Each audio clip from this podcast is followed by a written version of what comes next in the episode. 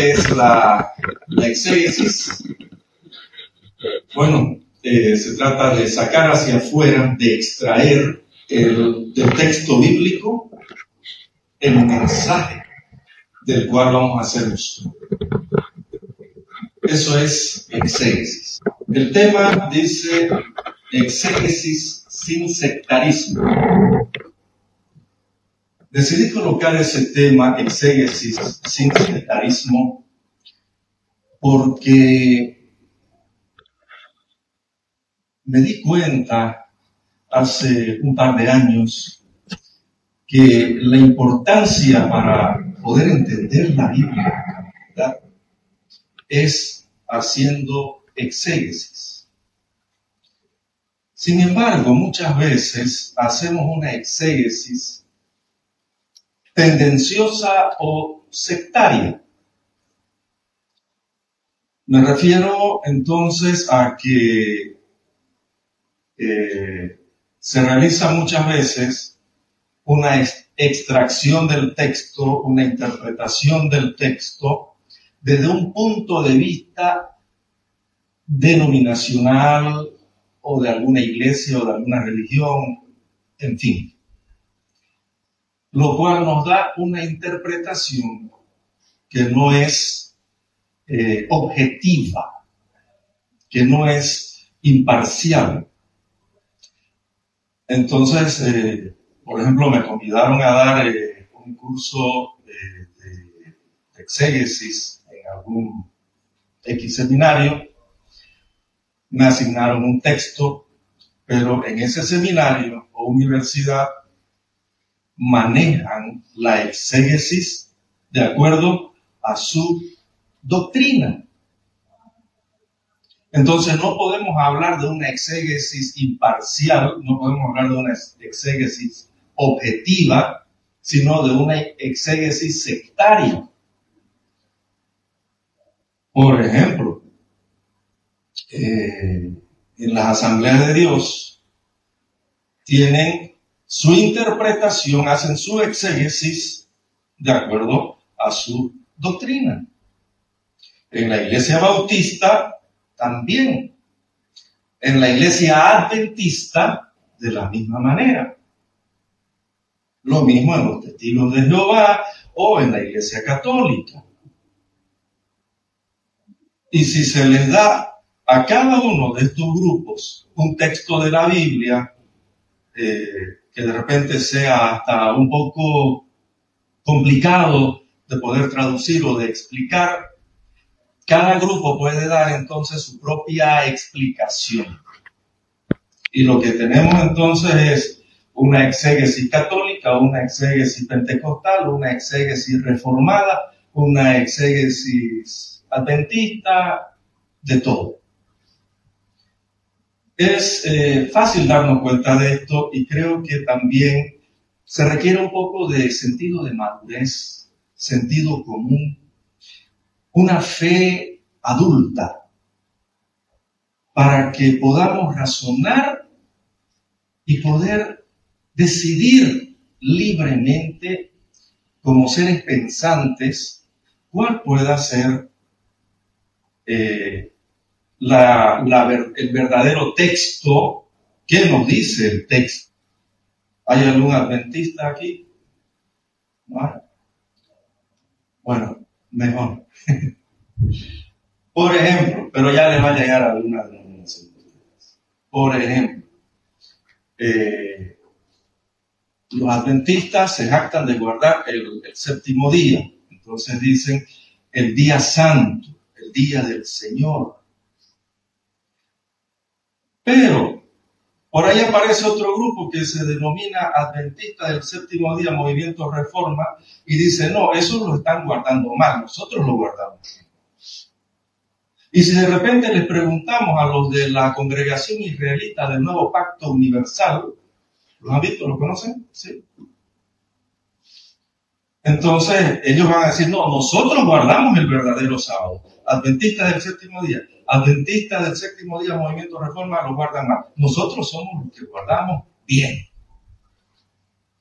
Y si de repente le preguntamos a los judíos mesiánicos, No, nada que ver. ¿Cómo pues? A la congregación israelita del séptimo día, nada que ver. Los adventistas no, no sospechan. Y los del movimiento reforma tampoco.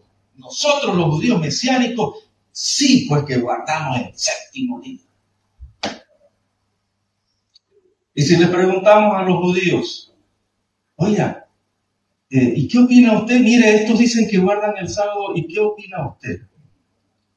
Eh, algún grupo específico, lo de Abad Lubavitch. Entonces ellos van a decir, no, nosotros guardamos el verdadero, porque nosotros tenemos la verdadera Torah. Los, los adventistas del séptimo día, los adventistas del movimiento reforma, la congregación israelita eh, del, nuevo, del nuevo pacto eh, universal, eh, los judíos mesiánicos, todos esos están perdidos. Nosotros los judíos somos los herederos de la Torah. Y le preguntamos ahí a un judío reformado y va a decir, no, no, no, esos judíos ortodoxos están perdidos. Y, y esos otros de allá, los adventistas los adventistas los judíos mesiánicos, la congregación israelita, ellos no sospechan, somos nosotros. Y entonces le preguntamos a una secta judía, eh, los samaritanos, oiga, señores samaritanos, ¿y ustedes guardan el, el Shabbat? sábado. Claro, nosotros guardamos el verdadero sábado si tenemos la verdadera Torah y la de los judíos. No puede ser falsa. La nuestra es la verdadera y, nuestro Shabbat es el auténtico. Y, estos otros, porque esas otras son pequeñas sectitas, que los adventistas, que los de reforma, que los judíos mesiánicos. Y, y, entre cada uno de esos grupos hay también sus mismas divisiones. Los judíos mesiánicos no es uno solo están los nazarenos, están los nozaim y no sé qué otros grupos más, los del nombre sagrado, que incluso cada grupo tiene hasta su propio calendario. Entonces, ¿qué vamos a hacer? Y de repente hay un cristiano que simpatiza con un grupo y después se da cuenta que hay otra cosa y que hay otra cosa. ¿Y, cómo va a ser una exégesis verdadera? Si cada grupo dice tener su propia interpretación. Y lo mismo podemos hablar eh, sobre el Nuevo Testamento.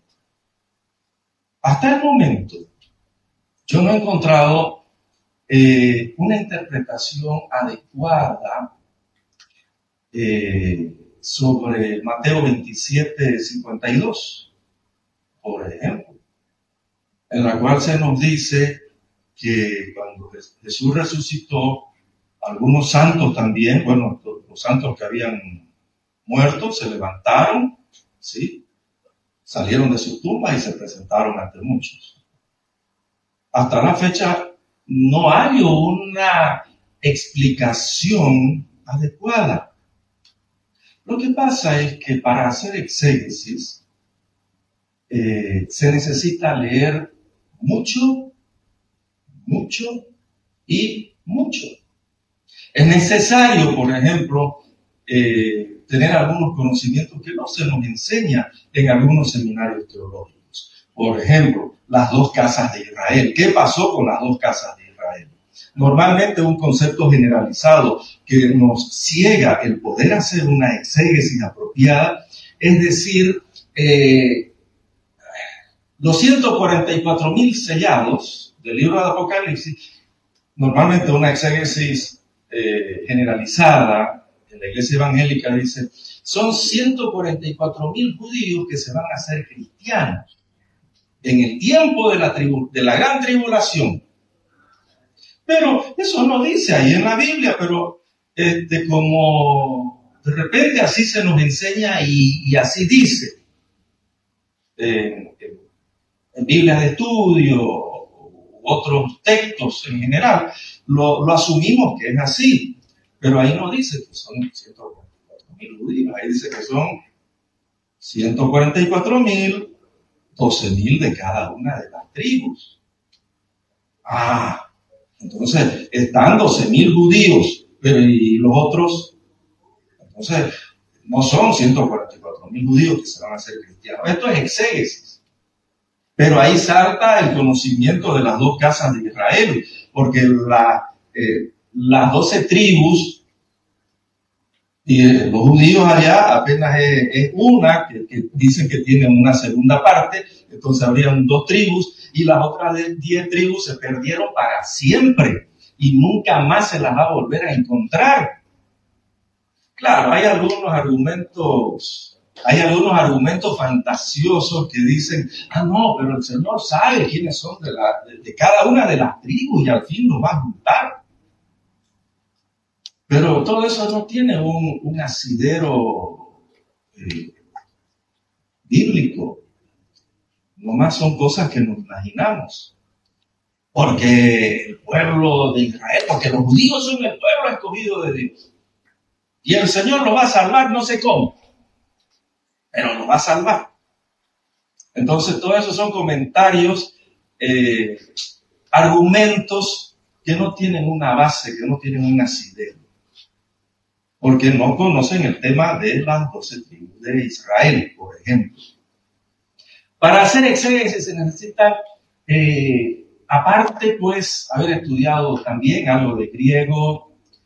Yo estudié algo, muy poquito, de griego, de hebreo, de arameo, y eso nos va a abrir más el entendimiento al momento de leer un texto bíblico y de repente poder leerlo en hebreo o poder leerlo en griego.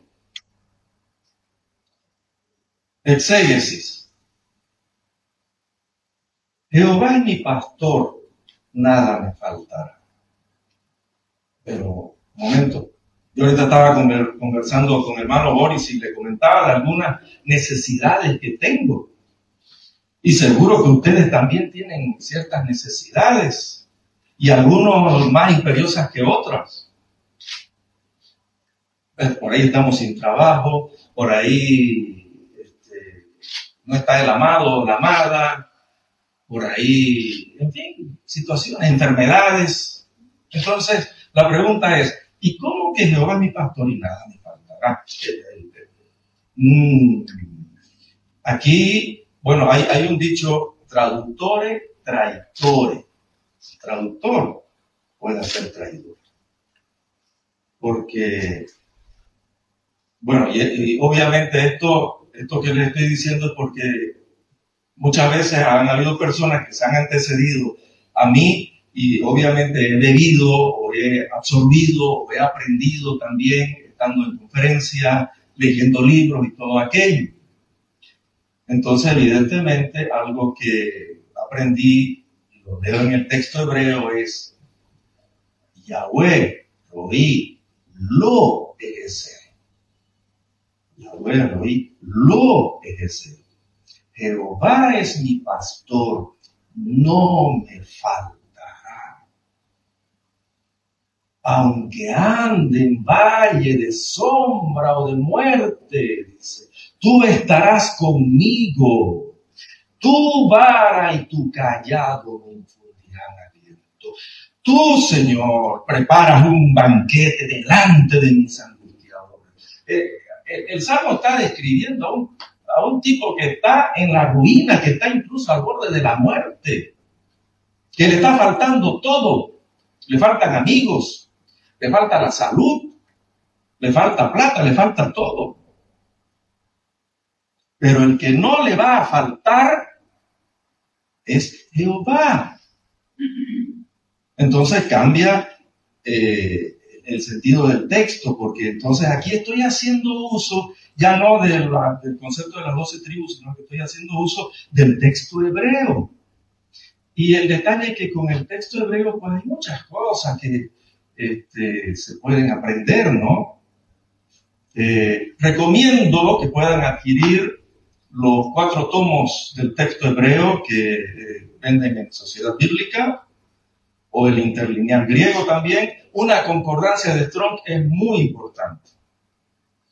Eh, muchas veces veo a algunos hermanos que, bueno, el marketing es muy importante, ¿no? El marketing de, de las Biblias pero por decir, aparece una Biblia por ahí que lleva por título eh, la Biblia de la guerra espiritual.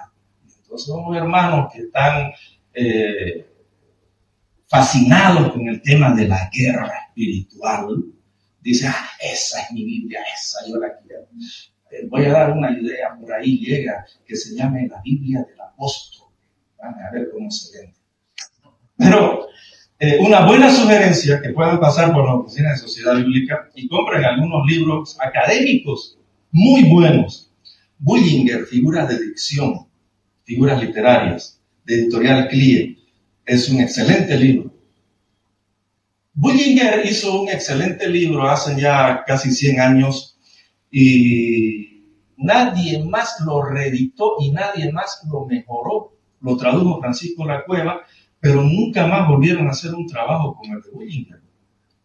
Este, si hubieran, si reeditaran, lo que pasa es que se necesita tiempo, paciencia y pues que le paguen, ¿no? Muchas veces se hace interpretación, estudio del texto y, no hay plata.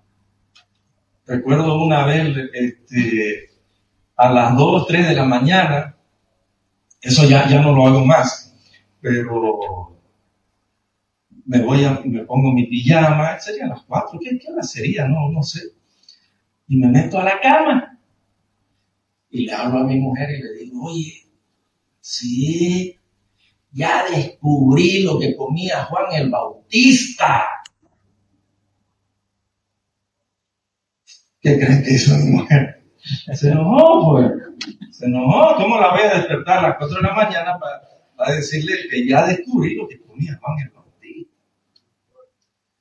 Muchas veces, entonces, eh, alguna vez escuché, no alguna vez, un par de veces, Juan el Bautista comía productos de mar, comía langostinos. Eh, yo hallaba más lógico que comía langostas, comía grillos.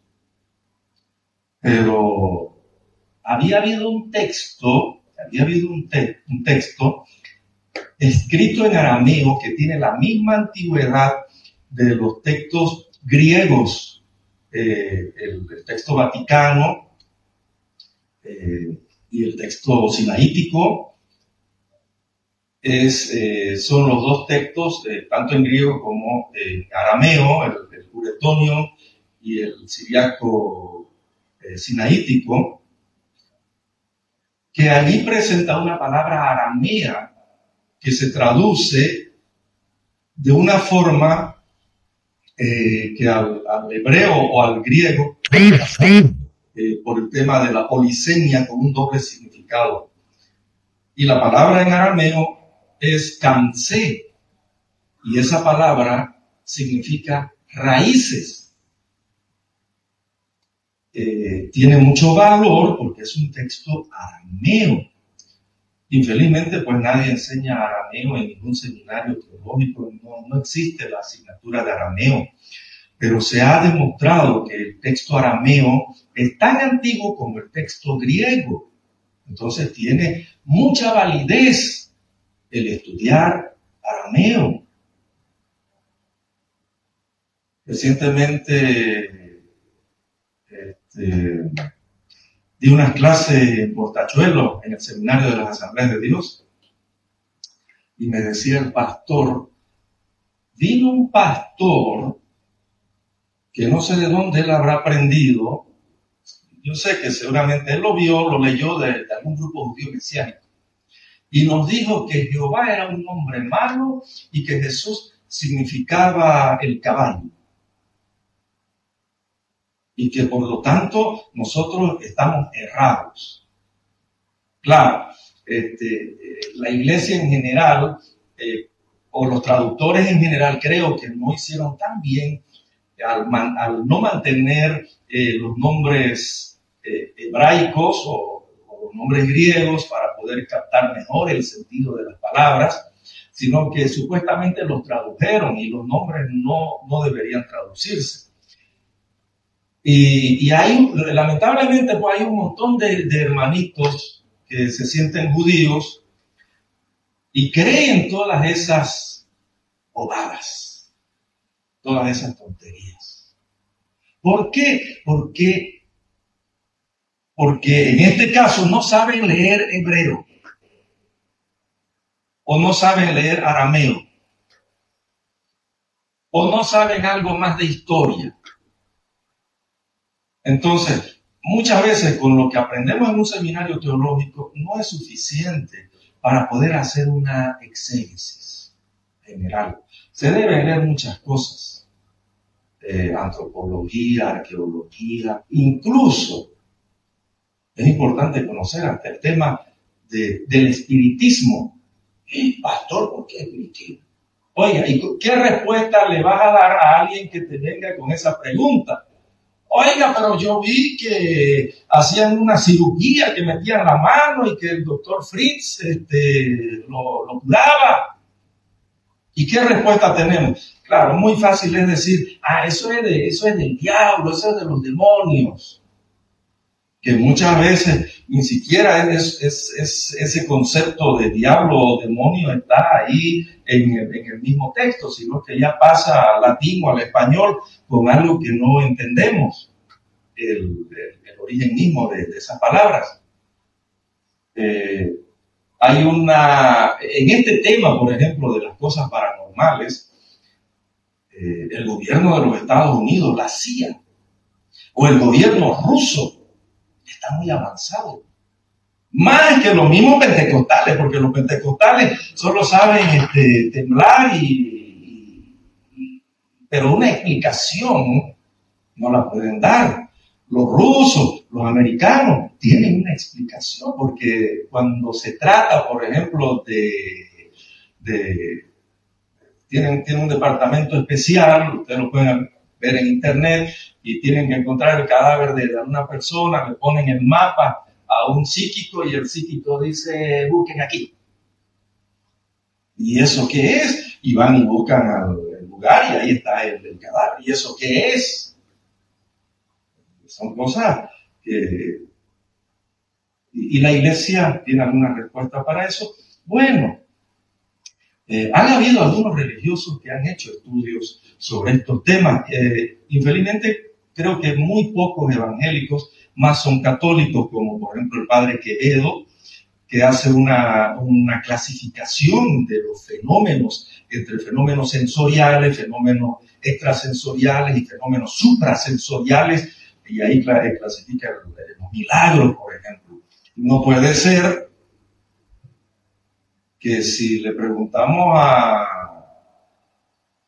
a alguien, oiga, y lo que hacen allá en la iglesia, pare de sufrir, ¿eso es verdadero? Y entonces van a decir, no, eso no es, porque esa es una secta y de plata o no sé qué cosa. Desde mi punto de vista, una iglesia pentecostal más. Pero aquí entra entonces a hacer una exégesis del tema. Las lenguas, por ejemplo. ¿Es figura literaria? ¿Es algo real? Las profecías cuando nos ponemos a leer eh, Mateo 24, entonces decimos, y, eh, por ejemplo, esto es algo que, que muchos están diciendo actualmente. Hermanos, nosotros somos la generación del tiempo del fin. ¿Lo cree? ¿Lo cree? ¿Lo cree? Y obviamente que este, lo, lo, agarran y uno tiene que decirle, sí, porque si no lo cree, ¿cómo lo va a creer? Y las señales. Entonces aquí entra la exégesis. Mateo 24, con algunas lecturas, pero es importante para hacer una buena exégesis de Mateo 24 conocer la historia. Saber que en el año 70 el general Tito al mando del ejército romano, el año 67, tres años y medio antes del año 70, empezó el sitio contra Jerusalén. Nadie entraba ni salía. Asesinaron, se desata una, una tribulación tremenda. Eso es historia. Entonces ahí es importante leer a Flavio Josefo, pero eso, y de Flavio Josefo, sí, Flavio Josefo nos relata lo que aconteció del año 67 al año 70. Y ahí ustedes van a leer Mateo 24. Ah. Y es que, y, dónde queda entonces la gran tribulación? Si hacemos una exégesis, hermanos, busquemos la, gran tribulación en otro versículo, pero eh, alguien que pueda pensar medianamente se va a dar cuenta de que Mateo 24 no habla de, una gran tribulación para el año 2023, 2027, 2028. Ahora, ¿y de dónde surge eso? Busquemos otra cita. Esas referencias a la venida de Cristo por este tiempo, la toman muchas veces arbitrariamente por el día de, la independencia de la declaración del Estado de Israel el 14 de mayo de 1948. Y entonces se pusieron a pensar, ¿cuántos años estuvo este, eh, Moisés en el desierto? ¿Cuánto, tiempo estuvieron deambulando? 40 años. Ese es el tiempo de la generación que vería esas señales. Pero no se dan cuenta que Jesús les está diciendo, esta generación, tú, Abraham, Isaac, Marian, Rivka, Jacob, ustedes, la generación que estoy a, la que le estoy hablando, verán estas señales. Pero no, tienen que ser las señales de, ¿de qué año le ponemos? 1948 más 40, 1988. El año en que el Señor tendría que venir. Yo lo esperé, porque cuando me enteré de eso era el año 86. El Señor no llegó en el 88. Ah, no. Eh, ¿Qué tiempo estuvo Moisés? Eh, no, ¿cuántos años vivió Moisés? ¿Y cuántos años dice Dios que va a vivir el ser humano? Ciento veinte años. Moisés vivió hasta los 120. Entonces, esa 120, sumémosle 1948 más 120, Ah, no, no, no, no, espérese un ratito. de todo otro dato. Hay un salmo en el que dice que la, eh, eh, las generaciones viven hasta, hasta los 60, los más viejos hasta los 70. 1948 más 60, 2018. Eh, el Señor tenía que venir el 2018, pero no vino. Dice hasta los 70, lo más fuerte. Es el 2028, hermano. 2028 viene el Señor. Está cerquita. Eso no es exégesis, hermano. Ahí le suman la de los 120 y sale 2068.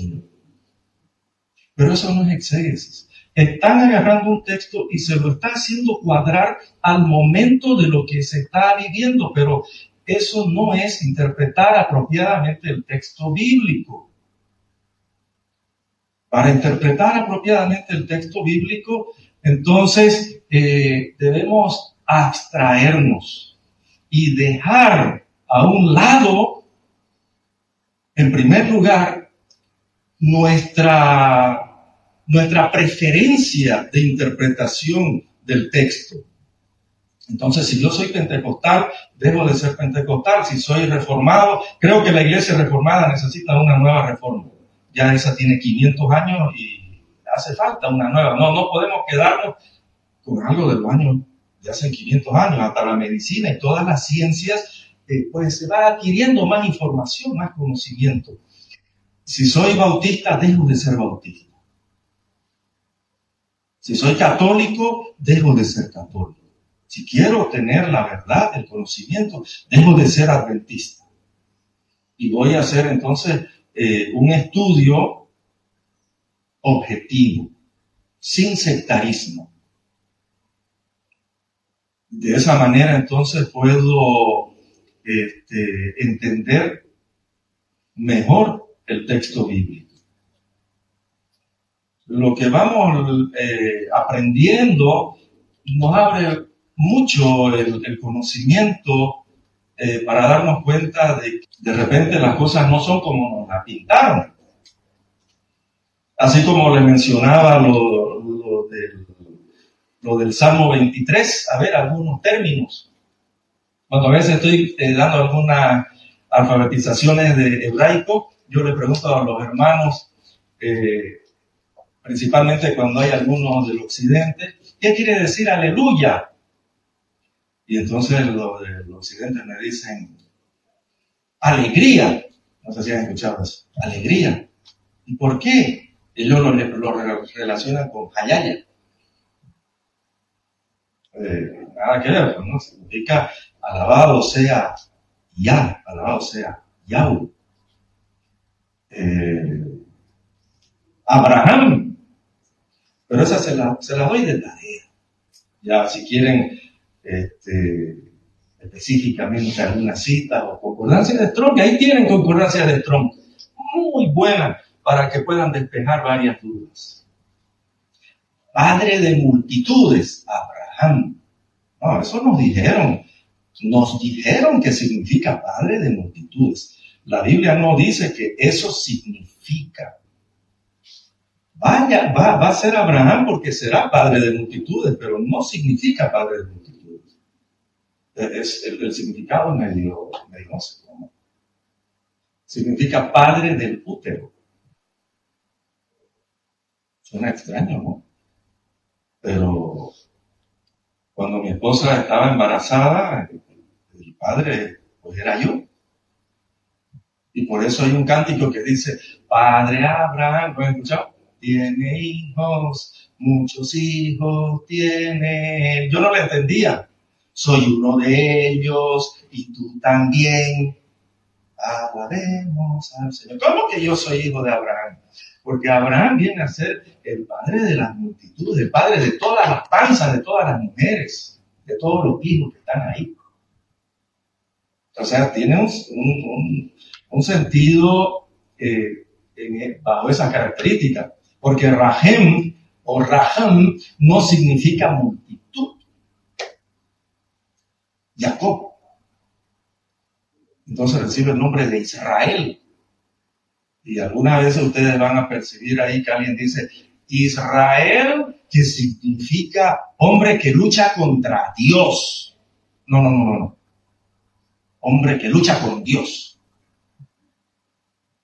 Dios le cambia, el ángel le cambia el nombre, pero no le dice que eso es el significado, sino que por lo que hizo se va a llamar Israel, que significa hombre que ve a Dios.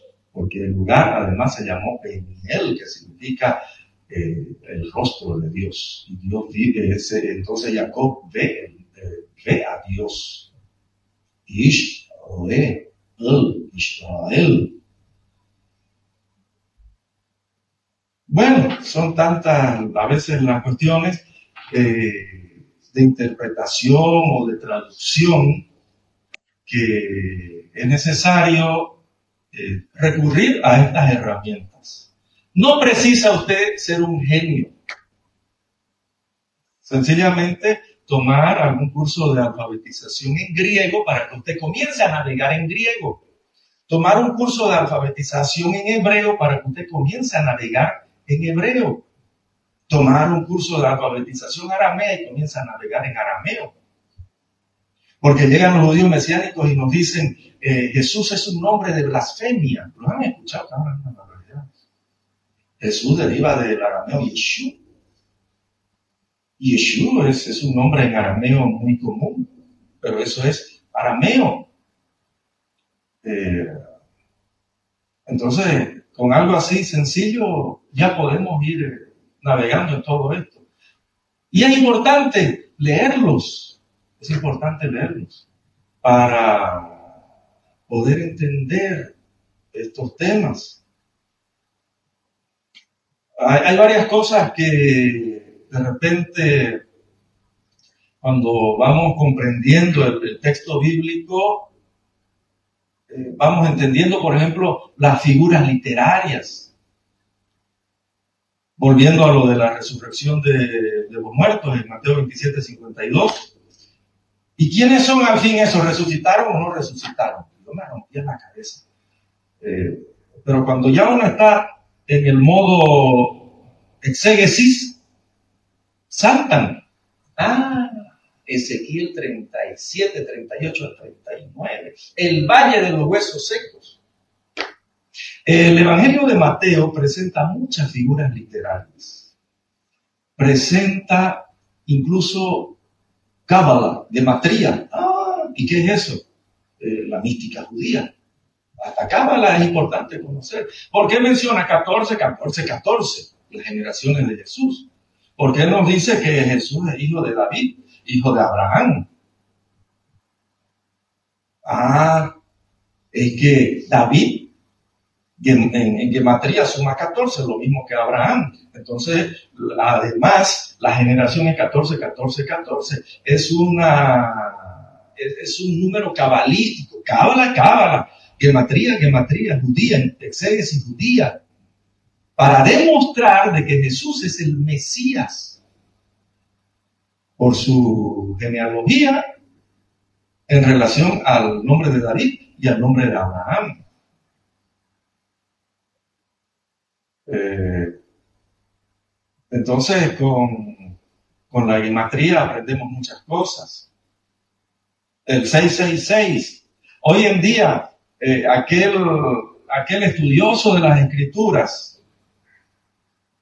que no reconozca que el 666 mencionado en, el libro de la revelación o el apocalipsis se refiere a Nerón César y esté buscando el 666 en el Papa o en, o en Putin o en qué se llama el presidente de Estados Unidos o en Biden, está errado.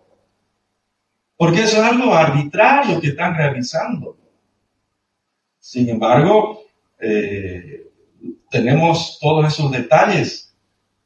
O querer buscar a Babilonia, aquí entra otro punto más, querer buscar a Babilonia en Roma o en Estados Unidos o en el sistema de las cosas. No, todo el mundo es Babilonia.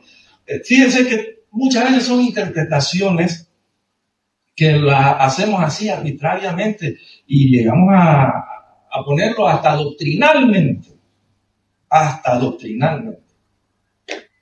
Pero cuando leemos con ojos exegéticos el, el libro de la revelación, vemos de que Babilonia es Jerusalén.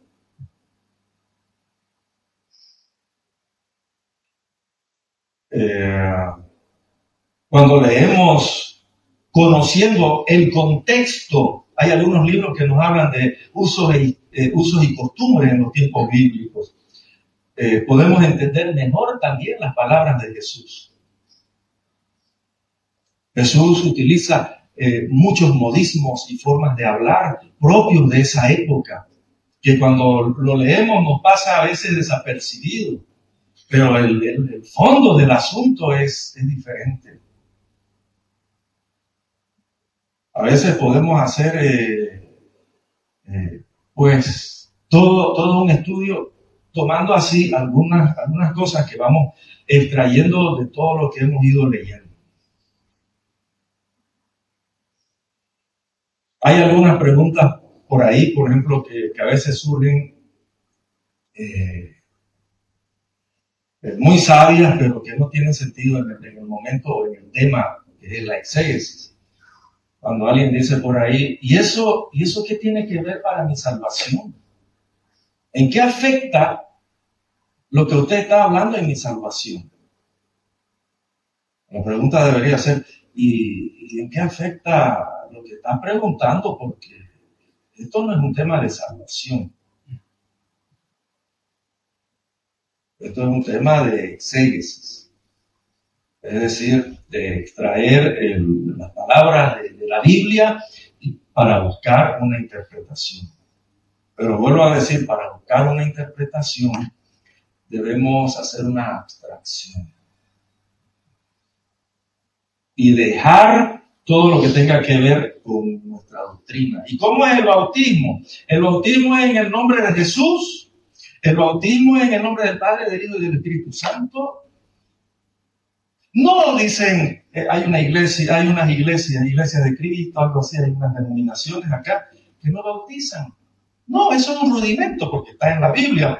Eh, Pablo dice que es un rudimento bautizar, entonces no tenemos que bautizar.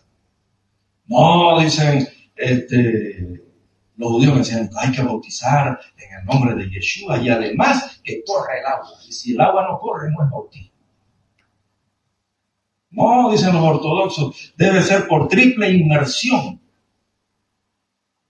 No, dicen los católicos, se puede bautizar a los niños también. Y, los, y también los, los anglicanos, los presbiterianos, los reformados, iglesias evangélicas reformadas, bautizan así también. A los niños, aspersión o rociamiento. No, ese es falso, ese no va. Tomó por rociamiento y a un niño no cuenta. No, dicen otros. Eh, la Biblia dice, el que fuera bautizado será salvo. Así que es ley que se bautice para que sea salvo. Pero entonces, para hacer una buena exégesis debemos abstraernos de todo eso y darnos cuenta de que eso no es el bautismo de Juan el Bautista, no es el bautismo judío. Lo mismo que el sábado que se guarda en todas las iglesias sabatarias, puede ser un sábado eclesiástico nada más.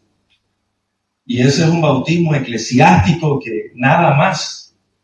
Suena media fea la palabra invento, pero, pero es eso.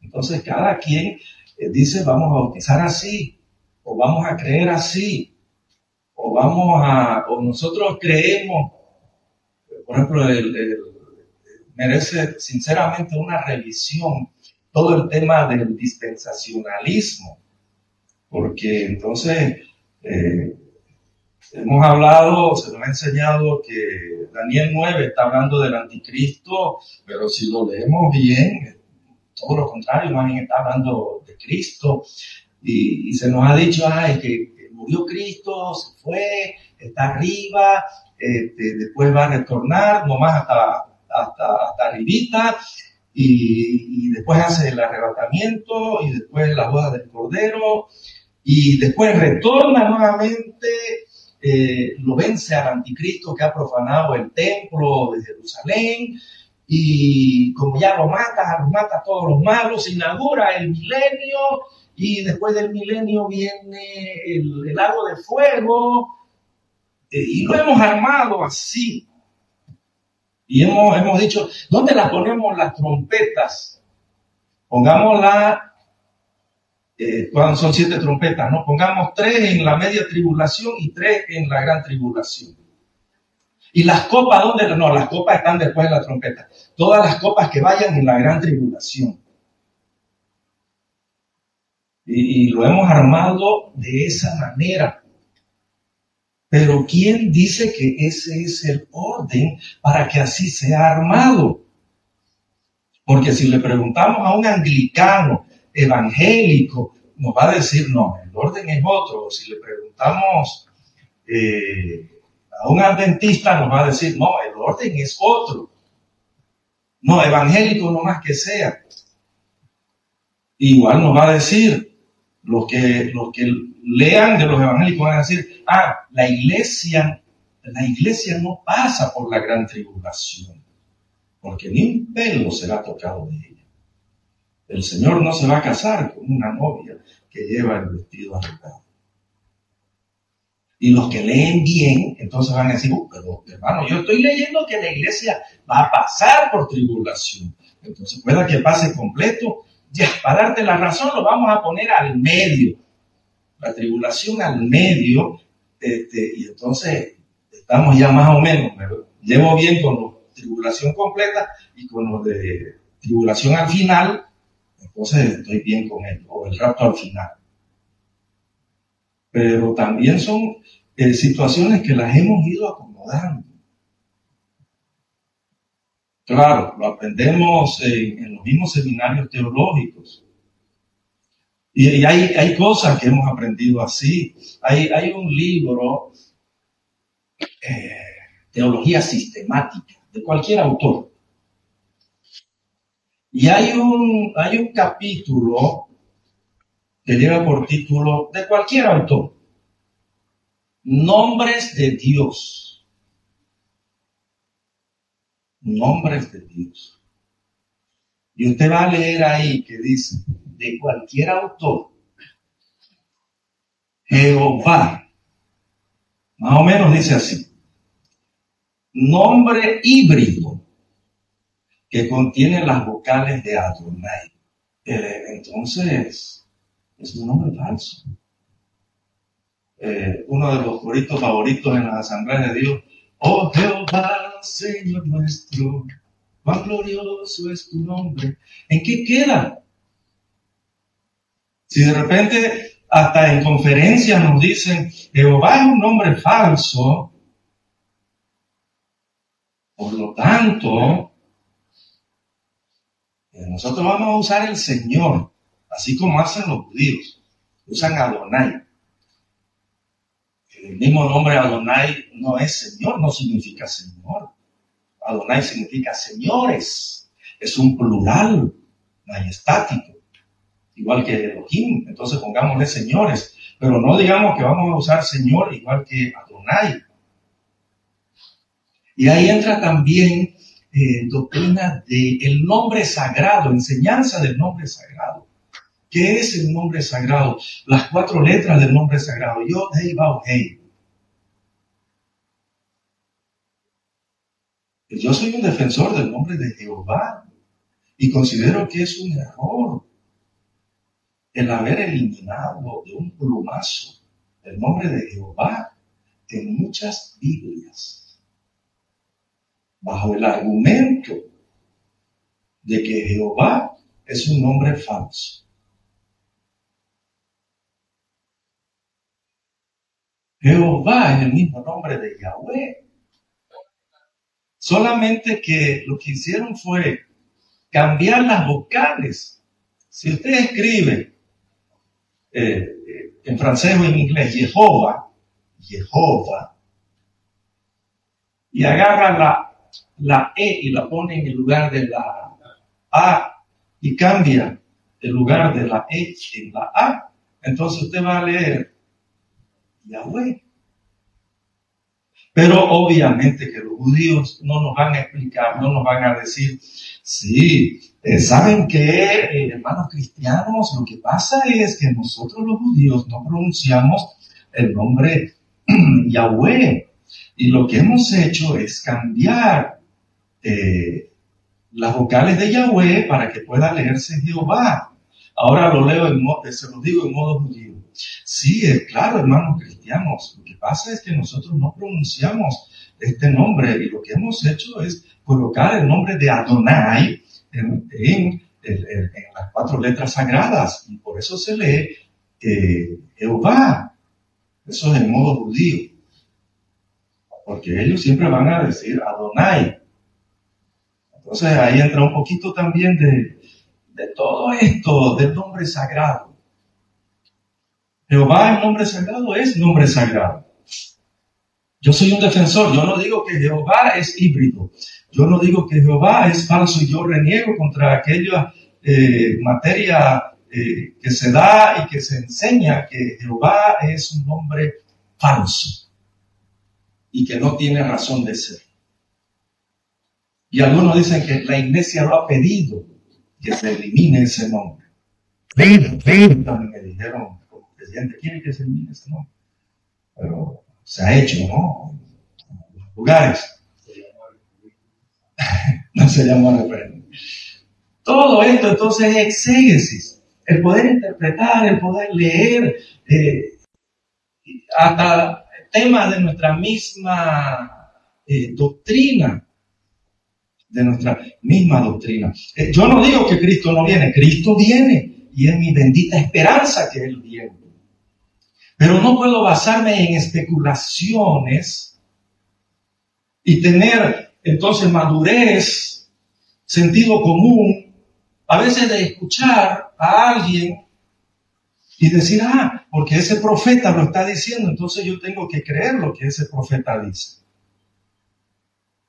Eh, si yo no lo veo de esa manera en las escrituras, no tengo por qué creer en fechas que me quieran poner o imponer o que diga que Dios eh, les reveló. Hasta este tema de las revelaciones también es importante eh, pues hacer exégesis. Ah, Dios lo reveló. A veces con esas personas que dicen, eh, Dios me reveló, ya no hay más que discutir porque Dios se lo reveló. o sea, ¿cómo le voy a discutir al que Dios le reveló? No tengo forma de... Muchas gracias, queridos hermanos. Tengo aquí algunos materiales que he preparado. Este de aquí se llama Apocalipsis, traducción aramea. Eh, tengo aquí también la nueva Torah de Israel, que es el Nuevo Testamento.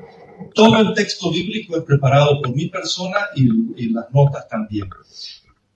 Y aquí tengo la Torah de Israel, porque eh, quise investigar la Torah de Israel. El texto es propio y las notas también son propias. Eh, lo tenemos a la venta para todos aquellos que quieran conocer. Interlineal, hermanos, este de aquí es una joya. Interlineal académico griego-español eh, del doctor Francisco La Cueva. O sea, sí o sí comprense. Muy bueno, excelente. Concordancia de Strong. Este, ¿Cómo harían este trabajo hace casi 100 años cuando no había eh, computadora? Obviamente ya han hecho la adaptación y la traducción al español, pero sigue siendo la gran joya para hacer exégesis, para encontrar el significado de las palabras. Podrían mejorarlo, actualizarlo, ampliarlo, pero nadie se iguala a estos autores. Y aquí, Diccionario Bíblico Ilustrado Holman, pues todos los diccionarios que puedan adquirir también son muy buenos para que usted los pueda leer. Eso es eh, lo que tengo para presentar. Muchas gracias.